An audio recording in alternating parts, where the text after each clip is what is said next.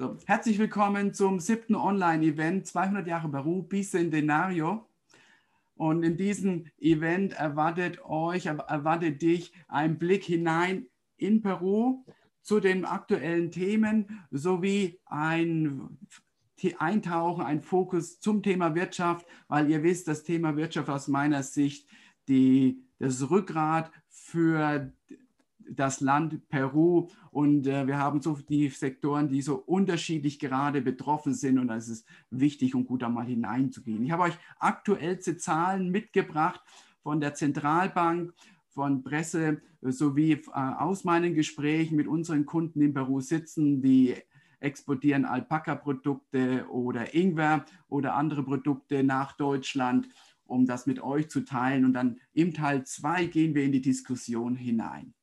Ich nehme euch dazu mit auf meinen Bildschirm. Das ist jetzt der Fall. So, der, für alle, die das jetzt in iTunes hören oder in Spotify, äh, es kommt dazu auch eine Tonspur, die auf YouTube dabei sind, haben es ein bisschen einfacher, weil sie das wie äh, die Präsentation dazu sehen. Die Präsentation äh, verteile ich im Nachgang und könnt ihr gerne weiter verteilen, sodass eben noch mehrere Menschen davon auch erfahren können. Mikrofone, und da seht ihr jetzt das erste Symbol auf der Seite, machen wir im Teil 2. Fragen im Teil 2, Hashtag, teilt das gerne, das Ergebnis von heute und wir erwähnen die Präsentation, gibt es. Das sind die vier Symbole. Lass uns gleich hineingehen, hineinschauen, was passiert aktuell in Peru heute am 4. Februar. Und ich habe euch fünf, fünf Stichpunkte mitgebracht, wie ist die Ist-Situation? Also zum Ersten, wir haben den 326. Tag des Ausnahmezustandes.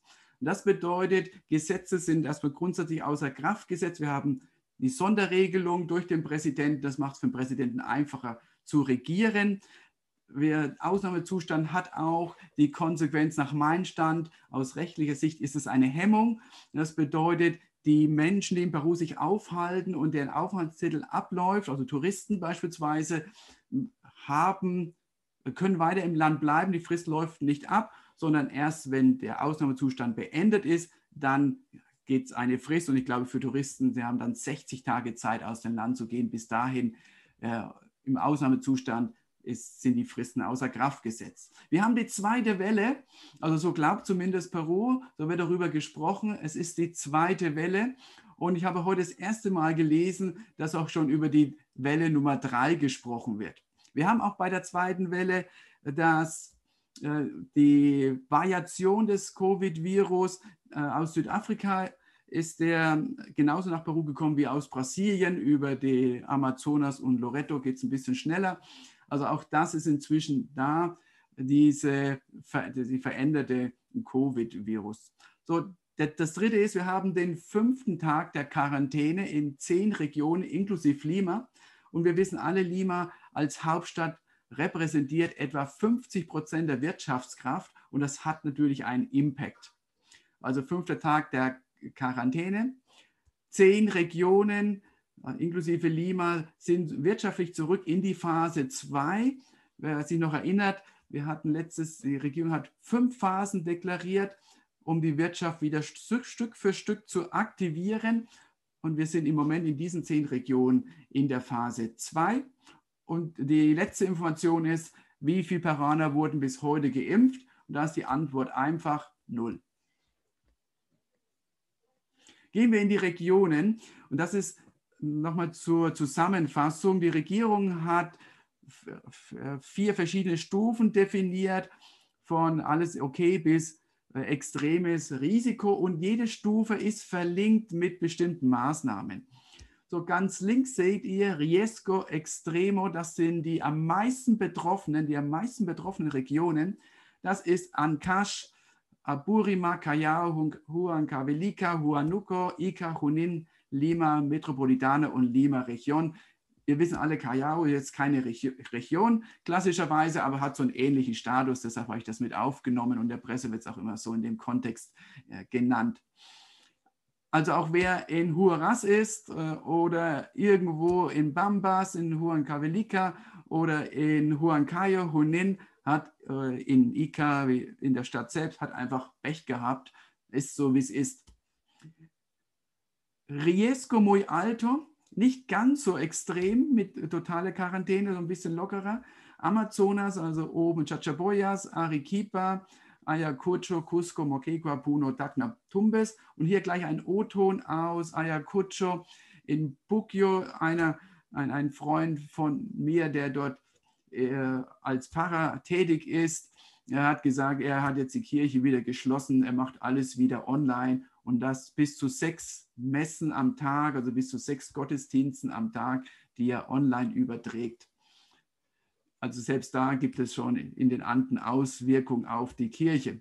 Riesco Alto in dem Kontext das niedrigste, interessanterweise der Norden, La Libertad, Lambayeque, Loreto, dann Piura auch im Norden, San Martin, Ucayali und Madre en Dios, so ein äh, bisschen Anden und äh, Richtung Regenwald. Warum interessanterweise? Äh, da begann ja was, was am heftigsten. Letztes Jahr, da war es ganz, ganz schlimm und hm, bin gespannt, ob da schon die zweite Welle wirklich auch vorbei war. Wenn dem so wäre, bin ich optimistisch, weil in der ersten Welle war der Norden, der, die Mitte und Süden. Also ich äh, weiß von äh, Christopher, der auch dabei ist, in, in Arequipa war nichts, 200 Infizierte und totale Quarantäne. Das hat sich über die Monate verändert. Also es wandert wohl von Norden nach Süden. Das könnte sehr positiv sein für Peru, weil wir jetzt im, in der Mitte sozusagen die größte Welle haben. dann geht es noch nach Süden und dann wäre es vielleicht durch. Es wäre zu wünschen. Lass uns nochmal zurückgucken, was so passiert ist. Ich habe die Zahlen dabei, 6. Mai. Da hatte Peru rund 50.000 Infizierte, Deutschland 166.000, also Deutschland dreimal mehr.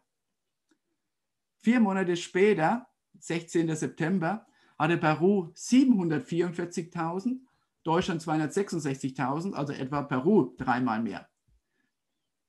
Im November, 22. November hatte Peru 949.000, Deutschland 932.000, etwa gleich auf. Und das ist jetzt äh, zwei Monate her, ein paar Tage. Und äh, die Zahlen jetzt, äh, Peru 1,1 Millionen rund, Deutschland 2,2 Millionen. Also Deutschland hat sich verdoppelt hat doppelt so viel wie Peru und in der Tat mehr als verdoppelt zum November. So sieht Peru eigentlich gut aus, wenn da nicht dieses Thema des, ja, der ärztlichen oder der Krankenhausversorgung wäre. Denn die Bilder, die ihr sicherlich auch gesehen habt mit den langen Schlangen äh, bei dem Engel des Sauerstoffs, das mal übersetzt, der den Sauerstoff so verkauft wie in normalen Zeiten, und das natürlich immer gern gesehene Bilder in der Presse und auch in, in Deutschland. Äh, also ich war selbst noch nicht bei ihm in Callao gewesen. Ich kann mir das vorstellen, dass wenn die Menschen früh um 5 Uhr dort sind, um einen guten Platz zu bekommen, dass es dort einen Engpass gibt. Das war letztes Jahr im Juli, August auch so gewesen. Das war der Engpass bei der ärztlichen Versorgung, die äh, USIs, wie es so schön heißt, also die äh, in den Betten auf der Intensivstation und die dazugehörige ärztliche Versorgung und medizinische Versorgung mit medizinischen Geräten und mit, mit Sauerstoff eben. Und in der Tat gab es vor ein paar Tagen die Situation, dass es im Lima eben keine freien Betten mehr gab in der Intensivstation. Ähm, und das macht es schon mehr als kritisch. Das ist überraschend, weil die Zahlen ja doch nicht ganz so hoch sind. Also wir haben im Moment in Peru knapp 50.000 Infizierte in der Summe. Ihr seht es auf dem Chart hier, aktive Cases ist seit 4. Januar äh, gestiegen, leider auch in meiner erweiterten Familie ein Fall, Silvester gefeiert und äh, an, zwei Wochen später am Samstag erkrankt, am Dienstag dann beerdigt worden. Und er hatte schon das zweite Mal Covid, 58 Jahre alt. Äh, inzwischen wird jeder auch einen Fall kennen, äh, in dem Bekannten- oder Freundeskreis. Also das ist äh, bei 50.000 Kranken halt echt schwierig. Äh, bei 150.000 wie im August kann ich es verstehen, dass die Betten zu knapp sind. Äh, hier ist es wirklich schwierig. Und wenn wir schauen, wie die zweite Welle zum Beispiel in Deutschland gewirkt hat oder in Europa auch, dann ist die Gefahr da, dass Peru noch einiges bevorsteht. Und das ist schwierig. Das verheißt nichts Gutes. Aber schauen wir mal, sehen wir die positiven Sachen. Vielleicht ist ja die zweite Welle viel schwächer und wir sind schon mittendrin, weil wir, wie ich eingangs sagte, jetzt in der Mitte der Region, äh, Mitte Perus ja angekommen sind. Und der nächste Schritt wäre dann, dass es noch in den Süden geht. Hier dabei und äh, für Nachgang gerne zum Nachlesen die fünf Phasen in Peru. Sie stammen aus dem, vom 6. Mai, aus dem Mai, wo die Regierung damals sagte, hey, wir müssen die Wirtschaft nach und nach wieder aktivieren im fünf äh, Phasen. Ich habe dann noch eine sechste dazugenommen, das ist, wenn die Schulen wieder öffnen, äh, Schulen öffnen nicht. Das gleich als Info, das äh, Año Escolar, was in Kürze beginnt, wird äh, Homeschooling beginnen. Bis zum 15. April auf jeden Fall. Meine Vermutung ist wahrscheinlich auch bis zu den peruanischen Winterferien und vielleicht machen wir einfach das ganze Jahr zu. Es ist ja sowieso alles da. Also die Tablets sind da, äh, die Lehrer sind darauf eingestellt. Man hat Material für alle Klassen erstellt. Man am besten geht man wahrscheinlich so vor, macht nochmal ein Jahr Homeschooling. Dann hätte man an der Ecke Ruhe, weil wir sehen in Deutschland, wie kritisch das Thema ist. Äh, offene Schulen, wo Schüler oder die Eltern erkrankt sind, die Schüler haben, andere Schüler anstecken, die wieder nach, zu den Eltern mitbringen. Also das hat sicherlich in meiner Bewertung nochmal auch in Deutschland die Entwicklung bestärkt. Das ist in Peru nicht so. Es sind Schule war sowieso Homeschooling, jetzt sind Sommerferien. Schauen wir auf die Wirtschaft und das sind ganz äh, neue, brandneue Zahlen, die ich für euch organisiert habe, auch als Info für alle, die neu dazukommen. Wir sind hier per Du. Äh, wir können danach gerne wieder per Sie sein, aber hier jetzt für diese Event per Du, es geht einfach einfacher. Ich habe euch vier Wirtschaftszweige ausgewählt. Welche sind das? Äh, Agropecuario, der landwirtschaftliche Bereich. Und schaut auf die rechte Zahl, das ist die Zahl der von kumuliert von Januar bis November, der landwirtschaftliche Sektor hat 1% gewonnen. 1% gewonnen, also 1% gewonnen. Und wenn ihr schaut, wenn wer in Deutschland äh, gerade unterwegs ist, sieht an jeder Ecke peruanische Produkte, da hat sie schon viel äh, getan. Das zweite, die Hydrocarburos, also alles, was so mit Gas, Öl zu tun hat, im November alleine minus 13 Prozent. Vorjahr plus 7, November minus 13, also die Differenz der Spread 20 äh, Prozentpunkte und minus 11. Das ist natürlich schon ein bisschen schwierig. Und die Zahl darüber, die habe ich noch nicht eingekreist, sage ich euch auf der Tonspur, das ist alles so äh, Materia prima, also Kupfer und diese Dinge, minus 14 Prozent sind da noch nicht, es ist nicht ganz so, also sie haben ihre Produktionsrückstände noch nicht aufgeholt. Konstruktion, Bau, im November plus 17 Prozent, ja, im Vorjahr November minus 3, eher Rückgang und plus 17 wird gebaut ohne Ende. Auch etwas, was ich in Deutschland beobachte, der, die Baubranche, was neben in Deutschland neben Automobil ganz wichtig ist. Baubranche sehr stabil, solide. Da geht es einfach weiter. Also es war ein starker Monat. Im November allerdings waren die, also mein, das war meine, meine Interpretation ist die Totalquarantänen März, April, Mai schwierig. In, insgesamt hat der Baubereich minus 20 Prozent und das ist doch schon, das ist schon ziemlich viel. Schauen wir insgesamt auf das Brutto, also Produkto Brutto Interno, also Bruttoinlandsprodukt minus 12 Prozent, Januar bis November. Ihr wisst, fehlt noch ein Monat. Der November war bei minus 2,8. Meine Einschätzung ist, dass der Dezember nicht viel besser war als November. Warum? November war schon offen gewesen, ist schon viel Gutes passiert. Also wahrscheinlich schrumpft die Wirtschaft um etwa 15 Prozent im Jahr 2020. Das macht sich bemerkbar beispielsweise äh, etwa 80 Prozent der Jugendlichen oder jungen Menschen von 18 bis 25 sind äh, informell tätig, etwa 80 Prozent. Und wir wissen, Peru ist ein junges Land, die Hälfte der, also der, der, die Hälfte der Peruaner ist jünger als 25 während in Deutschland das ein bisschen anders ist. Das Deutschland Durchschnittsalter liegt bei 47, Äh, Peru ist ein sehr junges Land. Und gerade die Generation, Generation Bicentenario, und das ist so meine Sonderedition, die ich habe für die 200 Jahre, die Steine, 200 Jahre, ähm, die haben dort wirklich sehr viel, erleben da sehr viel und sehr Schwieriges. Und da wird es darum gehen, diese Menschen ja, die Hand zu reichen, eine Brücke zu bauen. Und äh, wir kommen noch auch an der Ecke das Thema Wahlen. 11.04., so sieht es wirklich aus, äh, werden Wahlen sein. Erster Wahldurchgang, der zweite dann am 6. Juni. Und natürlich werden die Parteien sich auch auf die, diese Zielgruppe Jungwähler fokussieren, weil dort ist natürlich der größte Hebel.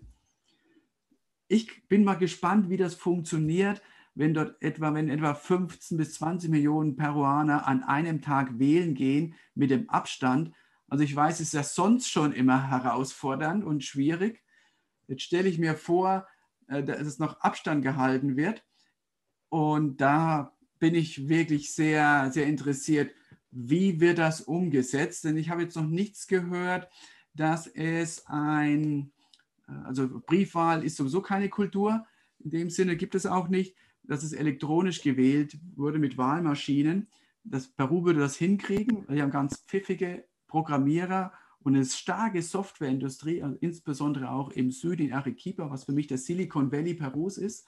Sehr, sehr gut extrem weit mit künstlicher Intelligenz, Virtual Reality, da ist alles da. Aber der, natürlich das in kurzer Zeit umzusetzen und da, da solide Wahlen stattfinden zu lassen, die nicht manipuliert werden können, äh, ich glaube, das ist zu, äh, zu schnell. Und da bin ich gespannt, wie die Wahlen dann ablaufen werden. Also da nochmal die Info. Im Moment minus 12,4, wird noch ein Tick mehr aus meiner Sicht. Ausblick für 2021 plus 10 Prozent. Äh, das war vor der Quarantäne jetzt der zehn Regionen. Das ist dann, wir werden schauen, wie viel übrig bleiben. Es wird natürlich besser als letztes Jahr. Wird das reichen, Arbeitsplätze zu generieren? Ich glaube leider nicht. Das wird noch ein ganz dickes Brett, was zu bohren ist.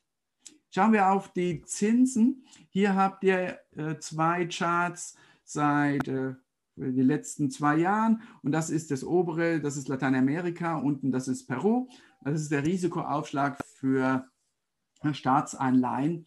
Also ihr seht, Peru hat äh, mit 133 Basispunkten ist, ist total okay im Vergleich zum Durchschnitt Lateinamerika. Da ist natürlich auch Venezuela dabei und Argentinien, die ganz andere Aufschläge haben, andere Spreads.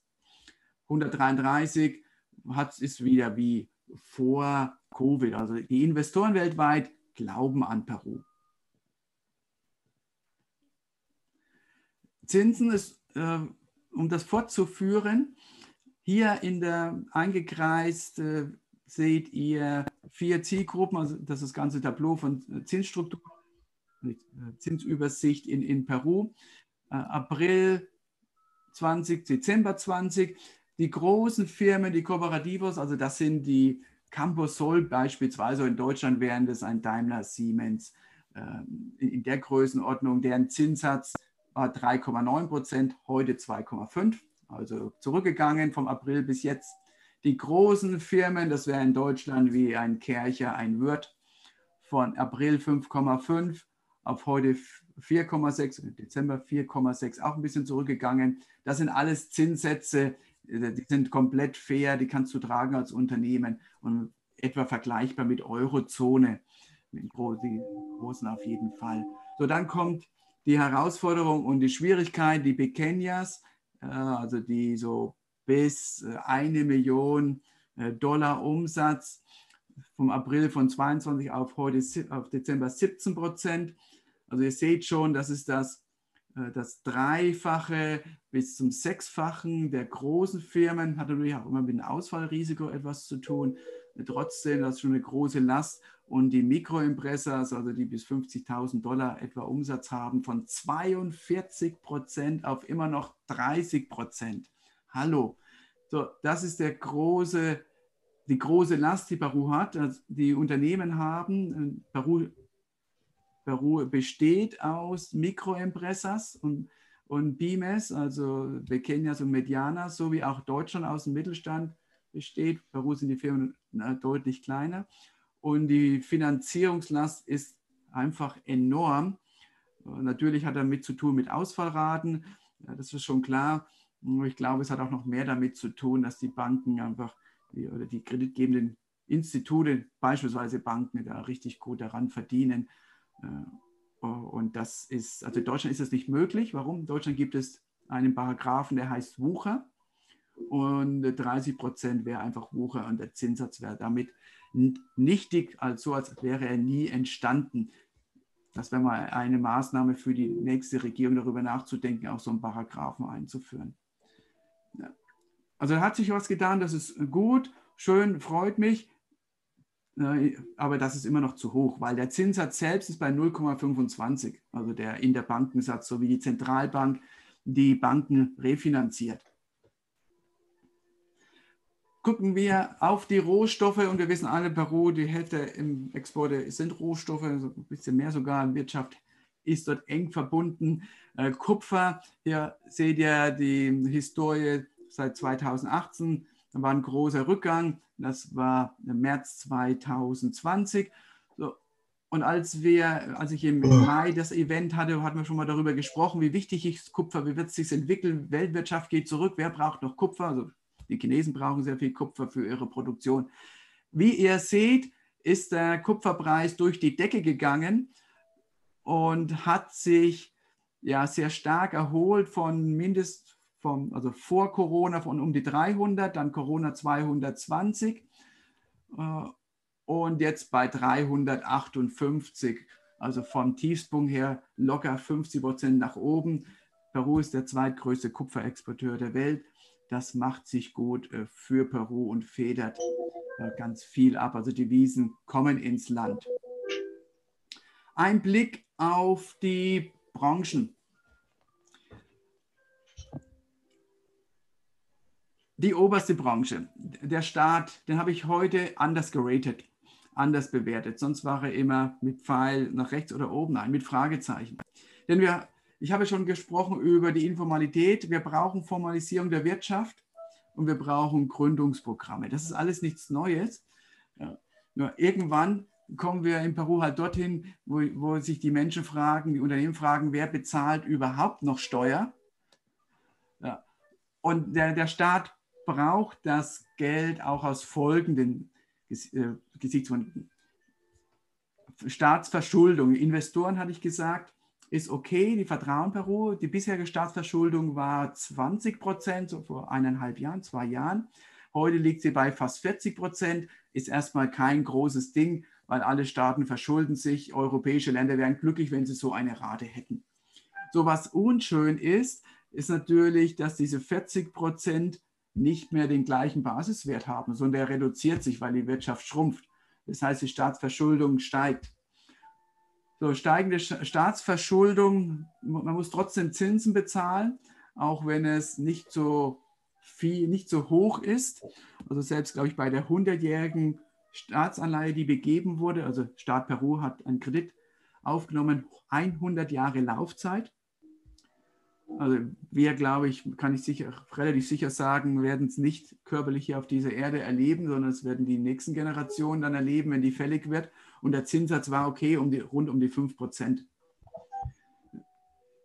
Also da merkt sich, Peru braucht Geld, um die Zinsen äh, zu, äh, zu bezahlen.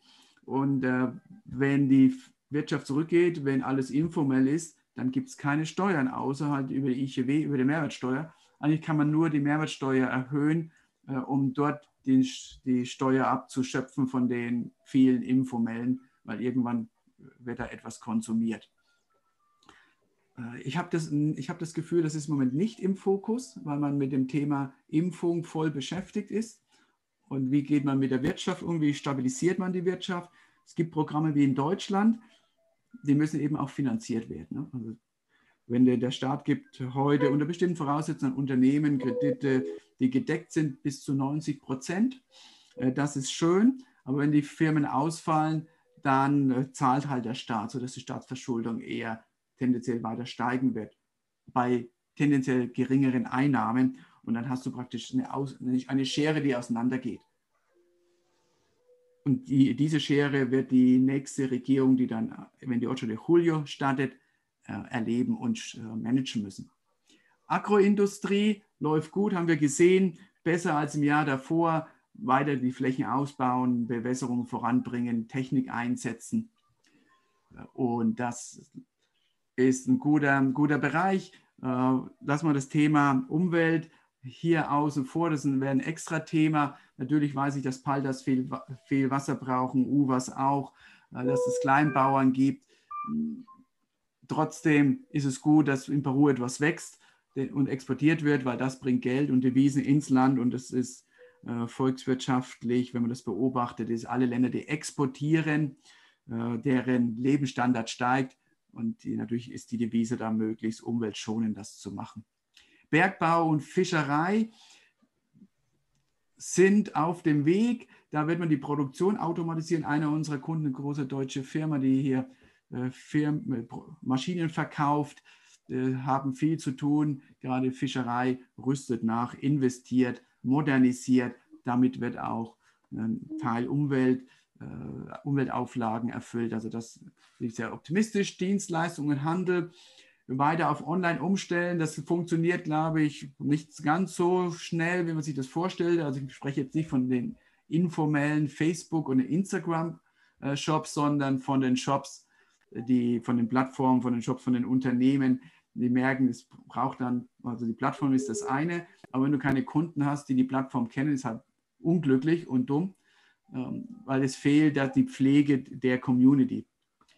Plattformen, Stichwort, werden weiter wachsen, virtuelle Messen, da ist Peru schon ziemlich gut unterwegs.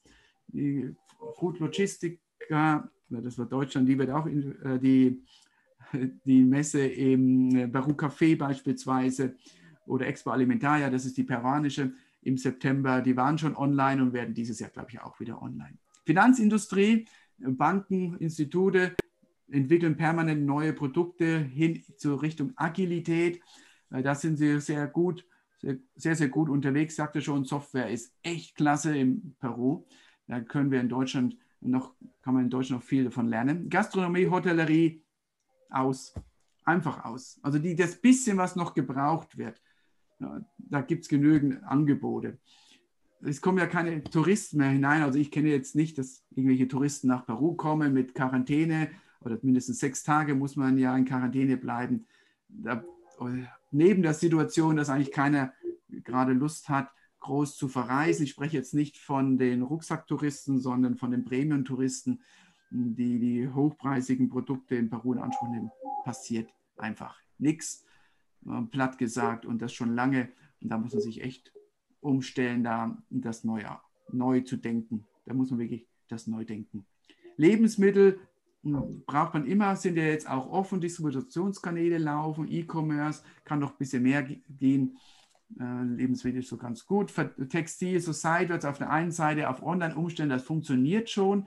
Weltweit wird halt wenig exportiert. Venezuela, einer der Hauptmärkte vor etwa fünf Jahren, ist ja weiterhin komplett ja, nicht vorhanden.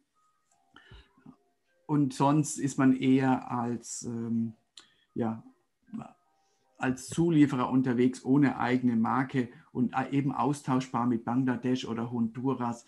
Da sind ja die, da wird ja um, um Cent gekämpft und dafür ist eigentlich die Qualität der Textilien in Peru zu schade. Man könnte sich das selbst positionieren. Und das nächste Tourismus, das letzte auch vorbei, muss man einfach so sagen. Es bleiben vielleicht noch virtuelle Formate, Emotionsprodukte. Also wie kann ich die Kultur, die Stimmung, die Gefühle Perus in die Wohnzimmer der Welt bringen. Das, das ist man im Tourismus überhaupt nicht so weit. Äh, in dem Bereich äh, Speaker und Events ist es schon anders. Da hat man jetzt mit Zoom bis zu, geschafft, dass man bis zu, bis zu 2000 Teilnehmer hat. Viele machen das alles online, haben einen extra Raum, verschiedene Kameras. Äh, und die sind da schon weiter. Tourismus hätte es auch machen können. Also man kann ja heute schon äh, Machu Picchu virtuell ganz gut besuchen. Um, aber da, da, da braucht es noch mehr. Ich habe noch jetzt nichts wahrgenommen, dass da viel passiert ist, viel entwickelt ist, eher ist man immer noch dort und hofft, hoffentlich wird das gut und hoffentlich kommen die Touristen. Meine Einschätzung ist, 2021 wird da nichts passieren und es ist ratsam, sich umzuschauen. So, bevor wir in die Pause gehen, möchte ich euch allen danken, alle, die für mich abgestimmt haben. In der Tat, ich bin Top 5 Speaker of the Year geworden äh, im Bereich Business. Äh, Dankeschön dafür. Für jede Stimme, die euch abgegeben habt, wird ein Baum gepflanzt vom Veranstalter. Insgesamt pflanzt er 20.000 Bäume. Jetzt leider nicht in Peru, sondern in Afrika.